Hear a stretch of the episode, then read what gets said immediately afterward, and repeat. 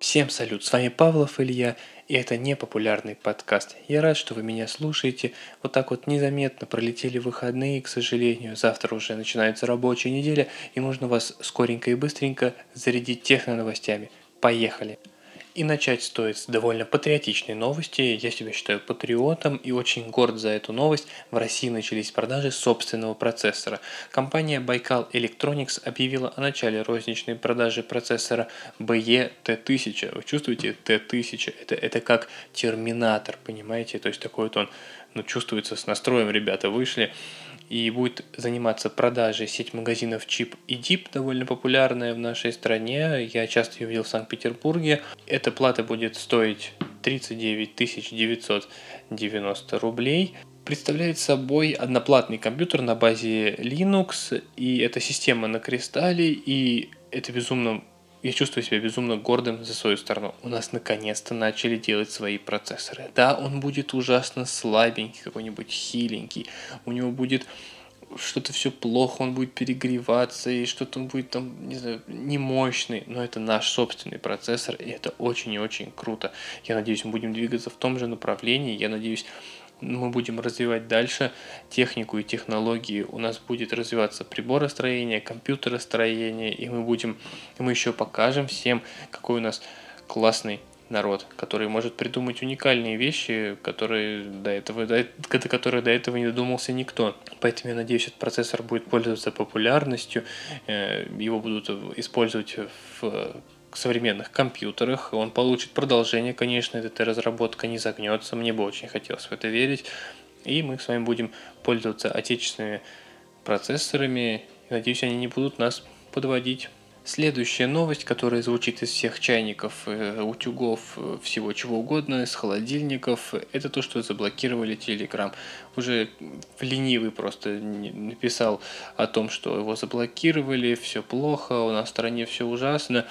В общем, по порядку, где-то примерно три дня назад, нет, не три, два дня назад, в пятницу, в эту 13 числа, в пятницу 13 заблокировали Телеграм. Таганский суд вынес такое решение. Это был, мне кажется, самый быстрый суд в истории Таганского суда. Всего 19 минут. Они ушли, обсудили, вышли и сказали, что все, ребята, Телеграм блокируем, все плохо. Я вот в субботу вышел, смотрю, у нас футуристическое все такое, машины летают. Я думаю, какие молодцы, ребята, ну серьезно, молодцы. Заблокировали Телеграм, сразу зажили по-другому.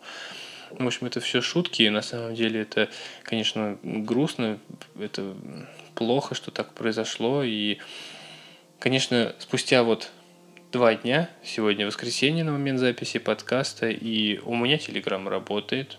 Все хорошо, я могу отправлять, получать сообщения. Также работают мои группы, все мои каналы, которые, на которые я был подписан. И поэтому никаких проблем я пока не испытал. Хотя по решению суда его должны были заблокировать прямо в этот же день. Но, насколько я знаю, Роскомнадзор только начинает рассылать эм, просьбы точнее, не просьба, настояние провайдерам на то, чтобы блокировать Telegram. И, в общем, посмотрим, что будет через несколько дней. Павел Друф уже заявил, что будет Telegram использовать встроенные сервисы для того, чтобы обходить блокировку Telegram, для того, чтобы пользователи ничего не делали чтобы пользоваться дальше прекрасно телеграммом, и сами чиновники из Государственной Думы, и просто там люди, которые связаны с политикой, говорят, что все равно все будут обходить блокировку. Зачем? Зачем тогда ее было делать? Я не понимаю этого. В общем, суровое, беспощадное наше правосудие. Ну, надеюсь, что мы с вами будем продолжать пользоваться Телеграмом, потому что это удобно, это хорошо, это приятно, это оперативно, все новости, все, все вот так вот под кончиками пальцев. И жалко, что у нас такие технологии блокируют. Тем более, это разработка нашего с вами парня, понимаете? Павел Дуров вот, э, сделал потрясающий мессенджер, который популярен не только в России был, но и во всем мире. Его все обожают, все им пользуются. А у нас так получается наши умы, которые чего-то добиваются, их так гасят. Это некрасиво получается как-то. А вообще, последнее время все как-то много упарываются по конфиденциальности. Не, ну, конечно, это мне приятно, я думаю, вам тоже приятно, поскольку заботится о нашей безопасности, о том, какую информацию мы получаем, какую получают посторонние люди. И вот Инстаграм вписался в тему, которая должна заработать на территории всего Европейского Союза. Это новый закон о конфиденциальности. Он подразумевает то, что компании должны предоставить клиентам возможность переноса собственных данных. И Инстаграм уже заявил, что будет так делать, что создаст инструмент, который позволит переносить все фотографии, видео, сообщения, которые были отправлены пользователю в другие конкурирующие соцсети, там, мессенджеры или куда угодно, или просто в другие соцсети. Это довольно интересный, но, но такой непонятный инструмент, если честно. Я долго пытался разобраться в нем. В общем, как я понял, вы просто берете и сохраняете свои фотографии, э, как я уже сказал, фото, видео, сообщения в этой соцсети, которые вы отправляли, и переносите их в другую соцсеть и удаляете из этой, и все. И как бы в этой соцсети у вас ничего не остается. Вот, например, в Инстаграм вы решили перейти в там-там, например. Не переходите в там-там. Это не очень хороший мессенджер. Он сливает вашу информацию. Вот перейти, решили перейти в другой, отсюда удалили, и все хорошо у вас. Ну, вот так вот это работает. Неплохо, Инстаграм молодцы, они так, смотрю, не очень хочется, хотят ссориться с Европейским Союзом и вообще со всей этой темой. Ну и, конечно, приятно, что от этого выиграем только мы с вами, пользователи конечные, которые оставят свои данные в полной безопасности и конфиденциальности. Никто не сможет зайти в ваш Инстаграм через 6 лет и увидеть, как, как, какой вы были столько лет назад. Посмотрите как-нибудь свои фотографии ВКонтакте старые. Это ужас.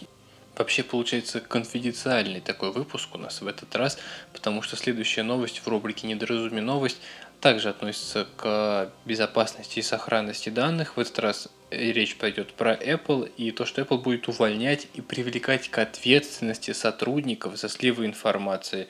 По данным Apple, за 2017 год они уволили 29 сотрудников, которые занимались передачей секретной информации о новых продуктах, разработках, СМИ. 17 из них были уволены, а 12 переданы в правоохранительные органы. Представляете? То есть они просто отдали под суд людей. Ну, конечно, это там корпоративная тайна, все дела, но все-таки под суд прям перебор.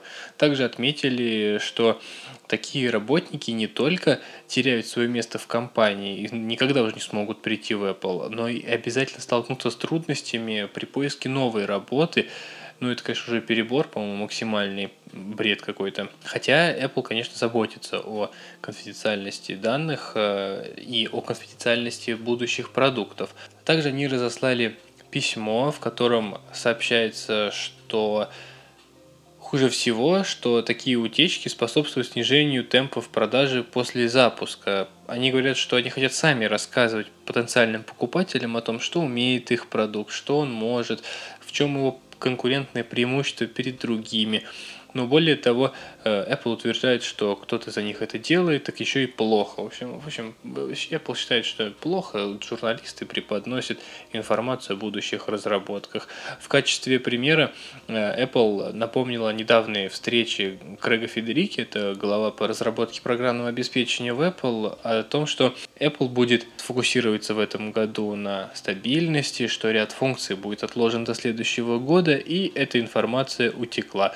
Между прочим, Apple вычислила, кто это сделал, и уволила этого сотрудника. Представляете, какие они молодцы. Вообще-то летом 2017 года компания провела конфиденциальную подчеркну, конфиденциальную встречу с тысячами сотрудников, на которой попросила их ни под каким предлогом не распространять информацию и ни под каким предлогом не поддаваться на агитации других сотрудников. И в итоге эта аудиозапись оказалась в сети. Как, собственно, и эта информация о том, что Apple будет увольнять сотрудников. Очень забавно вышло на самом деле. То есть они не могут даже эту информацию удержать в безопасности. Но вообще, на самом деле, гигантская корпорация, еще всякие китайские эти заводы, на которых производят айфоны. Ну, по-любому кто-то может слить информацию туда. Невозможно просто так вот, чтобы это не было незамечено. Слишком много людей, слишком сложно их контролировать, я так считаю. Но все равно, как бы, молодцы, что так пытаются сделать нас удивить потом в итоге, чтобы было все прям вау-эффект достигнут. Но, по-моему, людей отдавать под суд за такое, ну, это прям перебор. Надеюсь, у них получится бороться с утечками, потому что ну, это все равно нехорошо, как предательство получается все же утечки, давайте будем честными. Будем двигаться дальше, у нас рубрика «Событище». Событище, ну, Оно такое ну, событище, такое событище.